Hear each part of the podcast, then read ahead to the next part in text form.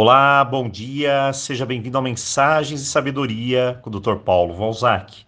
Hoje, segundo áudio da semana Prosperidade. E esse tema foi escolhido a pedido de centenas de seguidores.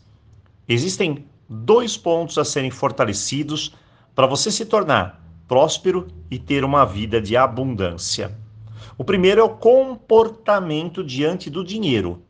E como dissemos no áudio anterior, isso vem do nosso sistema educacional, familiar, religioso e de muitos outros aspectos.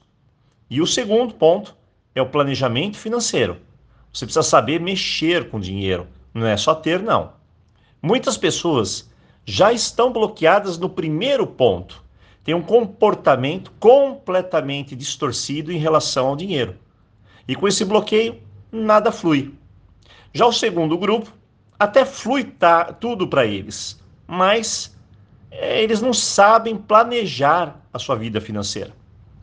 Já o grupo do sucesso são aqueles que se preparam, tanto no comportamento quanto no planejamento.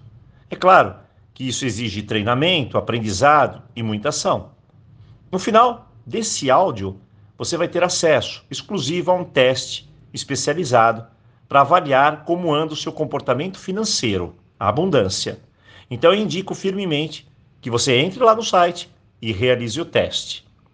Mas, doutor Paulo, o que eu preciso mudar em minha mente para desenvolver essas habilidades para prosperidade?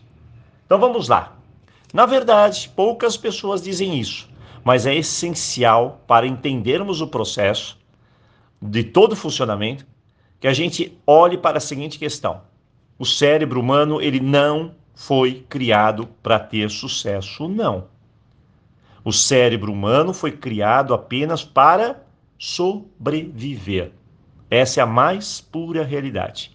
E sobreviver exige que conservemos a nossa energia. Você pode até ver isso claramente naqueles programas de televisão sobre sobrevivência. As pessoas lá tentam gastar o mínimo possível de energia para sobreviver. Já no sucesso, isso é o oposto.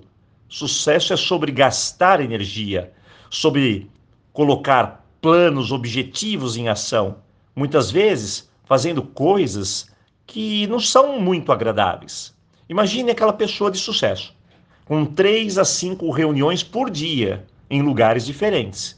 E ele não gosta de reuniões. Mas não dá para gostar ou não gostar, não dá para procrastinar. Tem de ser feito.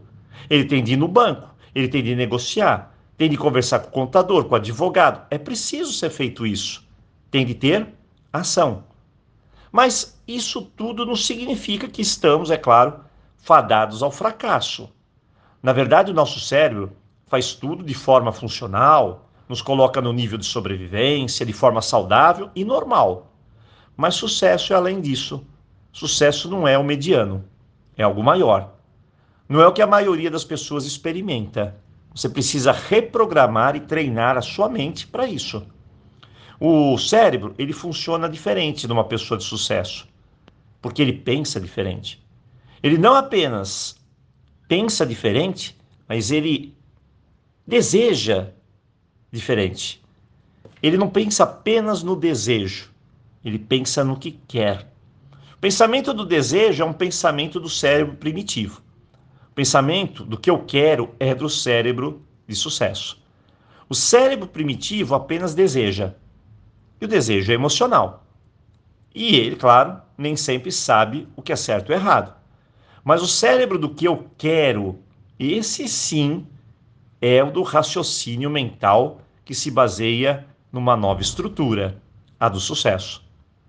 Por isso que dizem: querer é poder. Ninguém diz desejar é poder. Quando eu quero algo, eu penso na estrutura racional, eu penso nas consequências, penso em como atingir, penso em como ter as estratégias certas para chegar até lá. Penso racional.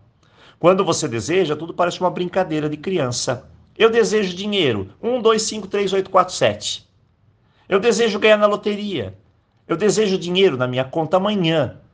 Mas quando eu transformo aquele desejo em querer, eu aplico a ele uma forma estruturada de pensamento. Tudo é levado ao mundo da concretização. Aí se torna possível. Ou pelo menos estou no caminho. Na prática, precisamos começar a pensar o que realmente queremos. Esse é o primeiro passo para estruturar nossa vida.